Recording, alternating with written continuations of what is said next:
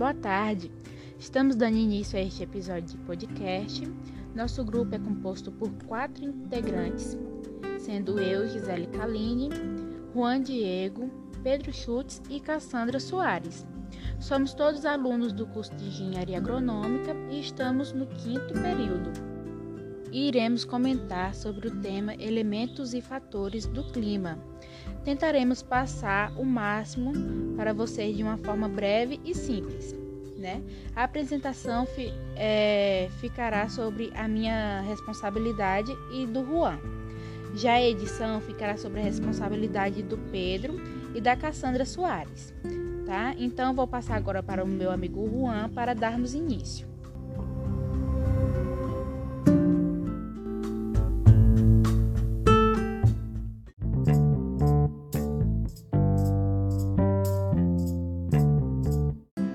Para iniciarmos o assunto fatores e elementos climáticos, primeiro temos que sanar algumas dúvidas é, entre os termos clima e tempo, que por muitos é utilizada de forma errada. E não é bem assim. Cada um tem sua função específica. E aqui vou começar falando sobre o clima. O clima é o conjunto de variações na atmosfera em um determinado local ou região. Trata-se de uma dinâmica que dura um período superior a 30 anos para ser considerado. Com isso, observamos que não é um termo momentâneo. Nele deve haver uma grande padronização. Aqui já vemos a diferença do tempo, que por sua vez é uma situação atmosférica momentânea. Vou citar aqui alguns exemplos para ficar mais claro. Bom, no nosso caso que moramos aqui no Tocantins, é, nosso clima é um clima tropical, com duas estações bem definidas, que no caso é o inverno e o verão, um período bem chuvoso e outro bem mais seco, com pouquíssima chuva. Essas são situações que já sabemos, pois durante anos acontece sempre da mesma forma, por isso é denominado clima, pois são situações de anos consecutivos. Já o tempo são situações momentâneas ocorridas dentro do clima. Podemos estar em um clima chuvoso, porém, por momentos ou dias, o sol pode predominar. Nessas situações chamamos de tempo. Se a gente observar nos jornais, são feitos apenas previsões do tempo e não do clima, pois o clima é constante, já o tempo é variado.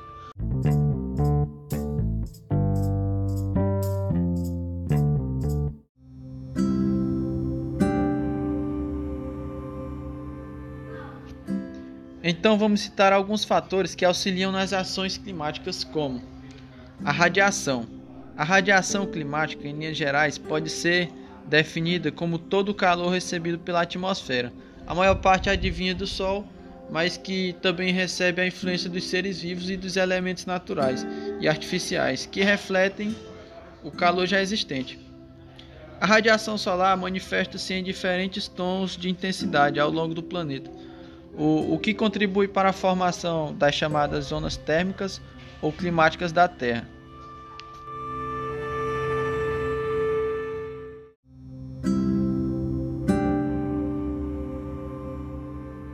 Já o fator temperatura pode ser definido como a mensuração do calor na atmosfera, é, podendo ser medido em graus Celsius ou em outras unidades de medida, como Fahrenheit e Kelvin.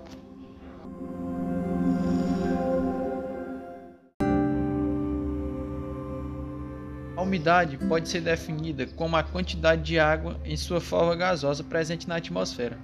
Temos assim a umidade absoluta, que, que é a quantidade de água na atmosfera, e a umidade relativa do ar, que nada mais é do que a quantidade de água na atmosfera em relação ao total necessário para chover.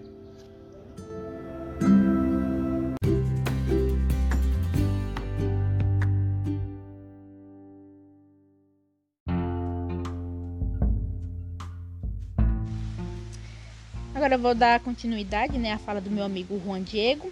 Ele explicou aqui a diferença do clima e do tempo, né? Disse também sobre os elementos climáticos.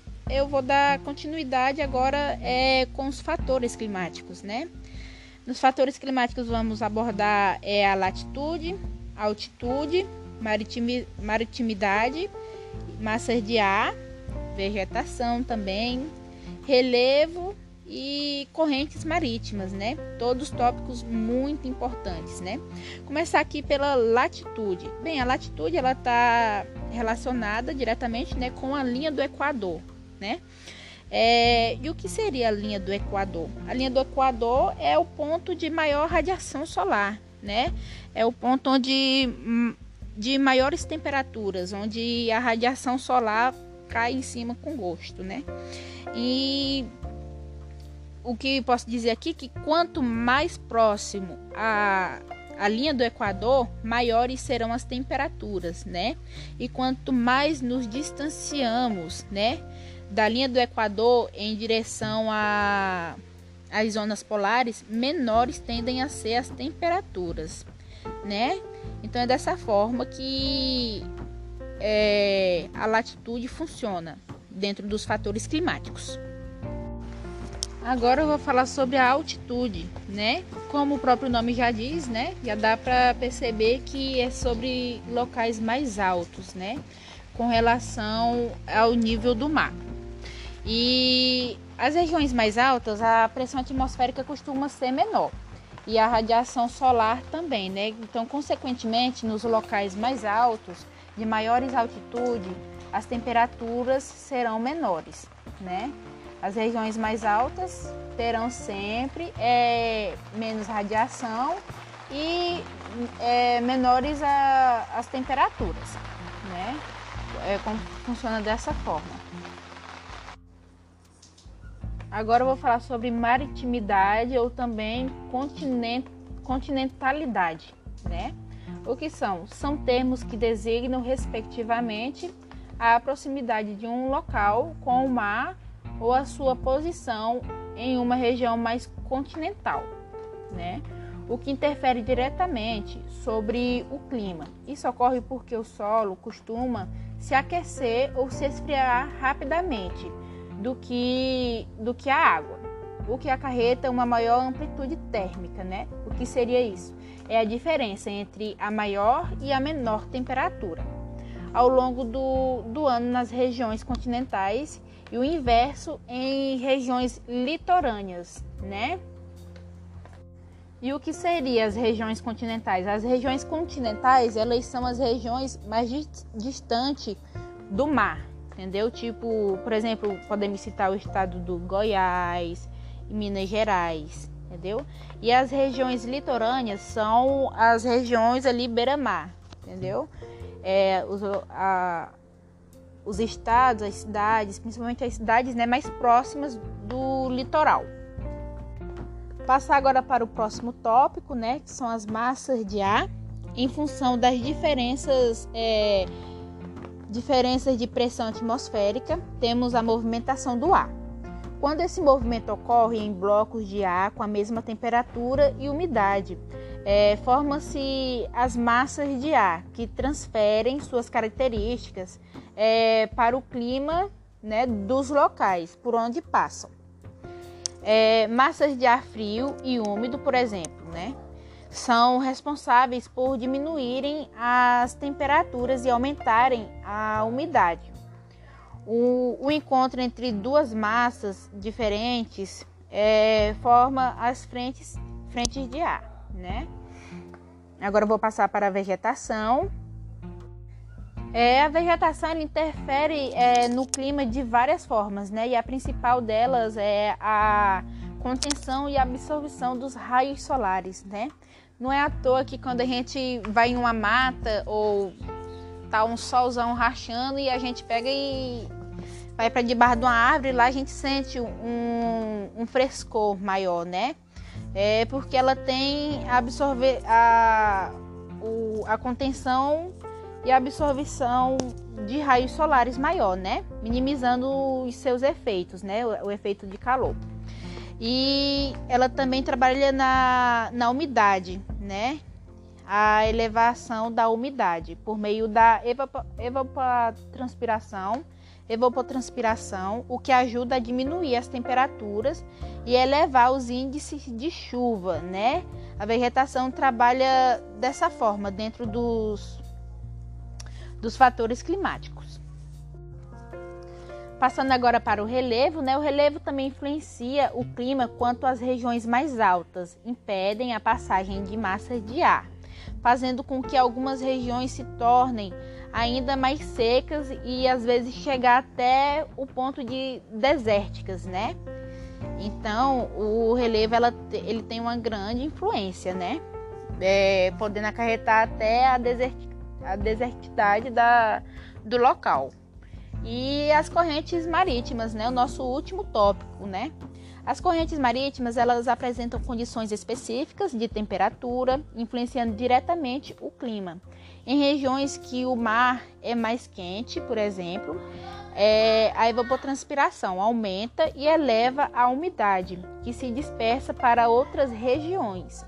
É, quando as correntes de umidade é, se dispersam, né? é, ocorre que elas são mais frias, né? E a umidade do local diminui. E a pressão atmosférica é, e a umidade passam a ser menores, o que faz com que essa região acabe sugando, né? De certa forma, a massa de ar de outras localidades que passam a sofrer alterações, é, como é que eu posso dizer, alterações em seu clima, né? Além de todos esses fatores, é, que são os de ordem natural, também preciso lembrar que o nome acaba se tornando um dos. O, o homem, né? Acaba se tornando um dos agentes mais intensos da transformação do clima, né? Ele pode ser responsável tanto por fenômenos climáticos mais localizados, né?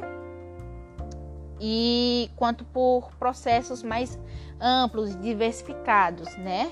Quando eu falo de mais é, climáticos mais localizados, eu me refiro a ilhas de calor, inversão é, térmica e alguns outros, né? Bem, esse foi a nossa apresentação de podcast, né? Esper esperamos ter ajudado, né, com com a nossa apresentação. Foi uma coisa breve e simples, mas acreditamos que vocês irão gostar. E muito obrigada.